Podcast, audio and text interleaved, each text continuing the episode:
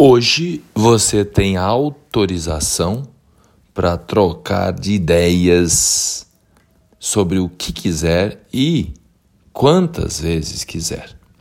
Sexta-feira, 20 de maio de 2022, a Lua, às 9 horas e 53 minutos, vai ingressar em Aquário, signo de ar,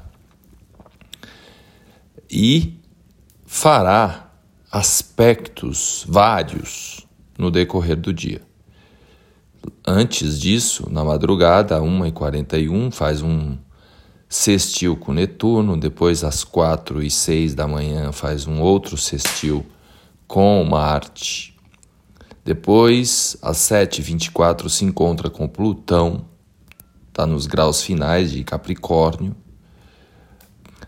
Às 8h59, faz um trígono com o Sol e depois de entrar em Aquário, faz uma amizade imensa com Mercúrio, um trígono ao meio-dia e 11 minutos.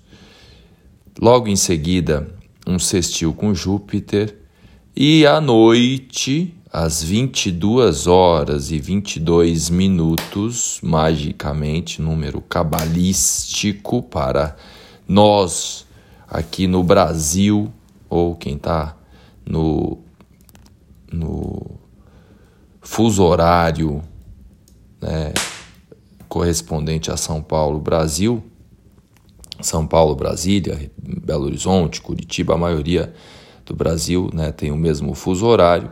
Às 22 horas e 22 minutos, o Sol ingressará em Gêmeos. Pode ser que a minha fala de hoje fique um pouco mais prolixa. Entramos nesse período multifacetado geminiano. Por isso que eu disse no começo, dois minutos atrás, que você pode mudar de ideia quantas vezes quiser e sobre o que quiser. Gêmeos é o camaleão do zodíaco, é o arquétipo mais flexível, mais adaptável de todos. E também o mais curioso, e por vezes pode ser considerado o, o superficial, pois a mente está conectada a tudo e a todos o tempo todo. É capaz também de enxergar os dois lados é capaz também de integrar as polaridades. Qual que é o problema de de repente ser palmeirense e corintiano ao mesmo tempo? Alguém pode achar isso um, uma bobagem. Por outro lado, alguém que é um jogador de futebol pode um dia jogar num desses clubes, no outro jogar no outro. Ou alguém que comercializa grama pode vender a grama para os dois times e os dois podem ser amigos dessa pessoa, podem ser clientes dessa pessoa. Quem rege o signo de Gêmeos é Mercúrio. Mercúrio que está retrógrado no céu nesse momento, por isso as revisões também reforça mais ainda o fato de que muita coisa que a gente acha que achava e pensava de um jeito, nesse mês a gente sente uma vontade imensa de recapitular, de revisar, de mudar de ideia, de voltar atrás. Então pode acontecer muita coisa desse tipo. Você tem lá um compromisso com alguém, o outro lado né, dessa história. Né? Você na, na posição de receber, né? Então você recebeu uma notícia de mudança. Você tinha lá um compromisso com alguém e aí a pessoa simplesmente desiste, muda de ideia, não quer mais vender para você ou não quer mais comprar de você. Ou você tem que devolver, ou você tem que revisar o pedido. E isso faz com que neste mês a gente treine a nossa capacidade de adaptabilidade, de flexibilidade. É claro que para algumas pessoas que são cabeça muito fixa, ideia muito né, newtoniana, newtoniana, melhor dizendo, né, cartesiana, né?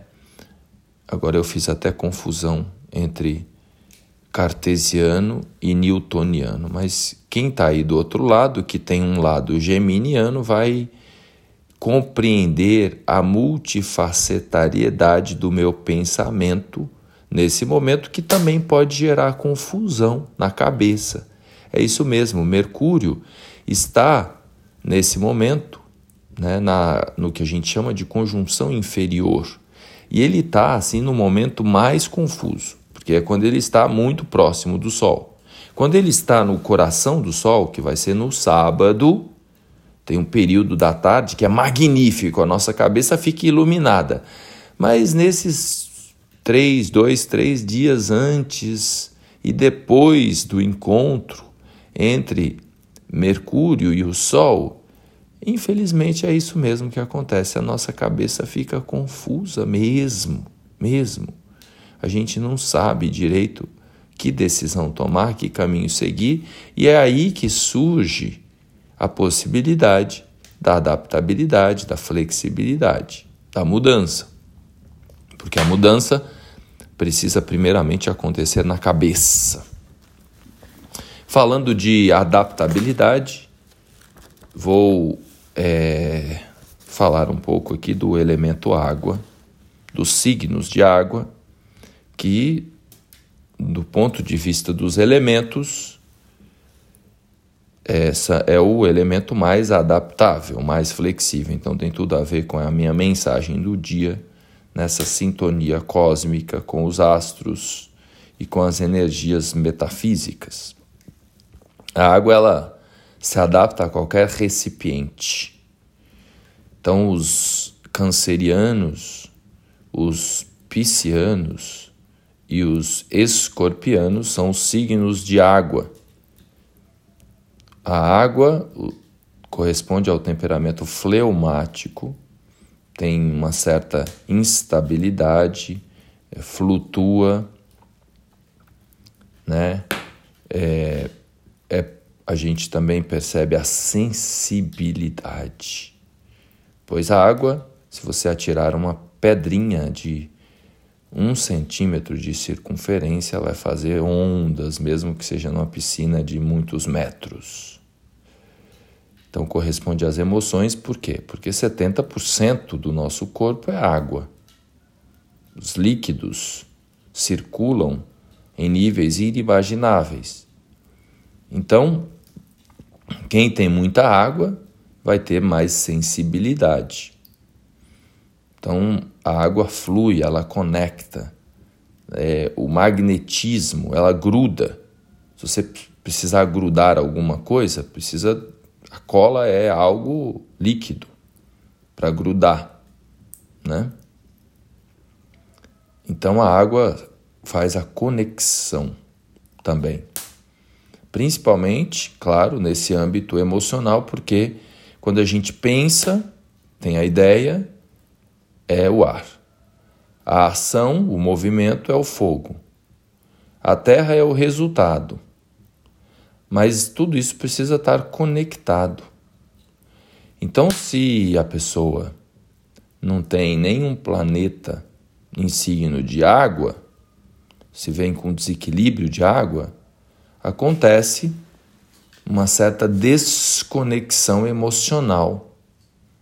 Você pode até experimentar em terapia alguém que não tem nenhum planeta em signo de água e você pergunta para ela assim: "O que você está sentindo?" E ela pode responder assim: "Hã?" Tipo, o que, que é isso sentir, né? Pois ela, se ela tem lá muita energia de fogo, de ar, ela vai estar tá lá nas alturas, no pensar. Ou se ela tem muita terra, ela vai estar tá na realidade, ela não está preocupada com emoções, ela quer resultado, quer fazer, quer acontecer. E é claro que todos nós temos emoções, então não significa que essa pessoa não tenha emoção. Ela vai ter ali uma, um desafio em se conectar com as emoções, não é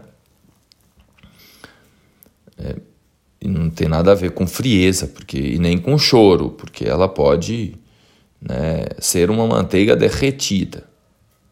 Uma coisa não tem nada a ver com a outra. É só para gente ter aqui o um entendimento correto disso. Mas ela vai ter dificuldade em acessar as emoções. Por isso ela pode chorar também, porque ela não acessa as emoções, ela pode entrar em desespero. Agora, é mais comum, claro, quem é o chamado manteiga derretida, ter excesso de água. Então, quem tem lá o Sol, o ascendente, planetas em signos de água, vai, vai, vai ter mais sensibilidade a, aos fluidos.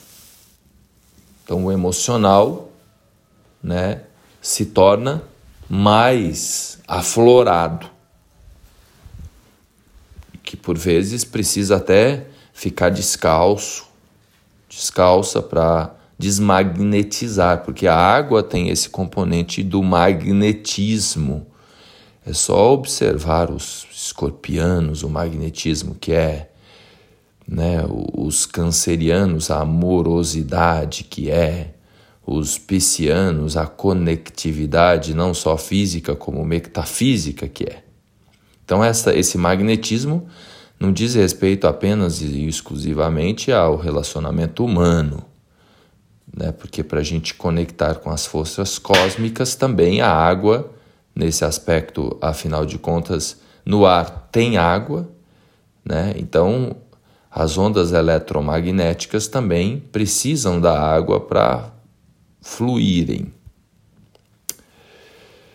Para não viajar muito na maionese, é isso aí, porque nesse momento né, de muita desconexão na cabeça, com essa multifacetariedade extragaláctica desta sexta-feira, a gente vai precisar, por outro lado, manter o foco, pé no chão.